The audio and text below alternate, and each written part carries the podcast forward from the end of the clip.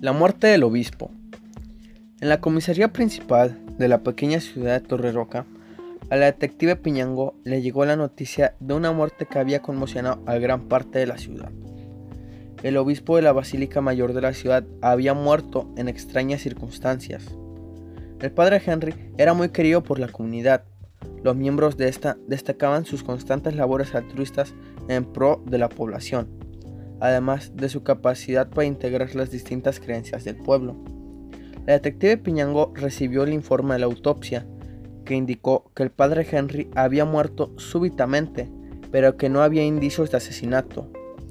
Este informe lo firmó la forense Montejo, reconocida profesional de gran prestigio en Torreroca. Sin embargo, Piñango desconfiaba. ¿Qué crees tú, González? preguntó la detective a su compañero de labores. En efecto, detective, hay algo que suena raro. Piñengo y González acordaron entonces trasladarse hasta la casa parroquial donde residía el sacerdote. Aunque no tenía una orden judicial para entrar, los policías se entrometieron en el lugar. ¿Qué son todas estas figuras, Piñango? preguntó González, incrédulo de lo que veía. Sin lugar a dudas, son imágenes budistas. Buda está en todas partes, contestó. Pero el padre Henry no era católico, cuestionó González. Eso tenía entendido.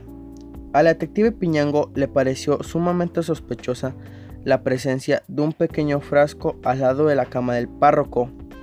En el envoltorio decía que eran unas gotas de arsénico. Piñango se llevó el frasco para analizarlo en la comisaría. Los resultados fueron inconfundibles. Lo que tenía el frasco era arsénico. Pero, ¿Quién podría haber asesinado al padre Henry? Todas las dudas recayeron en la comunidad budista de Torreroca. Piñengo y González se acercaron a la tienda de productos budistas que se encuentra diagonal a Plaza Mayor. Cuando entraron, la dependienta se metió a la parte trasera a buscar algo, pero no regresó. Piñango se dio cuenta y salió a la calle, donde comenzó una persecución. ¡Detente! No tienes escapatoria, gritó. En cuestión de minutos logró capturar a la encargada. La mujer que atendía la tienda budista respondía al nombre de Clara Luisa Hernández. Rápidamente, después de su detención, confesó su crimen. Resulta que Clara Luisa, mujer casada, mantenía una relación sentimental con el padre Henry. Esta le comunicó que ya no quería seguir con la misma y ella decidió asesinarlo.